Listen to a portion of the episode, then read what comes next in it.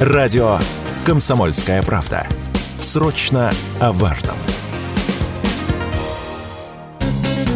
Москве прошел предпремьерный показ долгожданной киноадаптации легендарного советского мультфильма «Бременские музыканты». 18 декабря гостей собрали в столичном кинотеатре на Новом Арбате. В прошлом году там же прошла премьера «Чебурашки». Пришел туда и весь звездный состав фильма. Сергей Бурунов, сыгравший короля, Тихон Жизневский, исполнивший роль Трубадура, Мария Аронова, появившаяся в фильме в образе атаманши разбойников и многие другие. Вместе с журналистами и приглашенными селебрити они посмотрели результат своего труда на большом экране. Осел, я, собака, кошка, петушок. Они назвали себя бременские музыканты. Тормози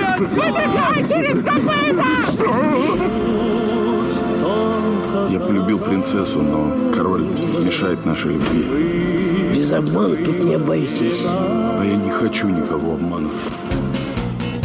Артисты с большим удовольствием пообщались с журналистами и рассказали, как по 12 часов проводили в многослойном пластическом гриме. Мария Аронова назвала работу актеров, сыгравших животных, настоящим подвигом. Пса сыграл Роман Курцин, петуха Оскар Нигамедзянов, кота, а точнее кошку, исполнила Ирина Горбачева, а роль осла на себя примерил Дмитрий Дюжев. Красная дорожка периодически сопровождалась кавер-версиями песен из оригинальных бременских музыкантов 1969 года. Известные всем музыкальные хиты Геннадия Гладкова были переосмыслены продюсером и музыкантом Максом Фадеевым. А как известно, мы народ горячий. И не выносим нежности телячьей. Любим мы зато телячьи души. Любим бить людей, любим бить людей, любим бить людей. Мы раз, два, разбойники, разбойники,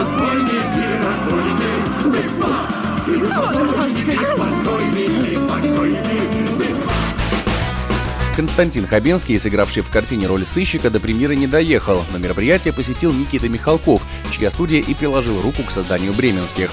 Он заявил, что этот фильм замечательная, легкая, веселая и очень нужная картина.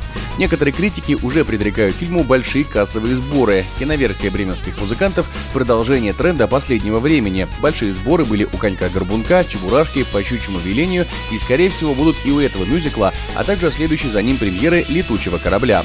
Особенно на фоне отсутствия в кинотеатрах голливудских блокбастеров. Уверенность в этом радио «Комсомольская правда» высказал кинокритик Роман Григорьев.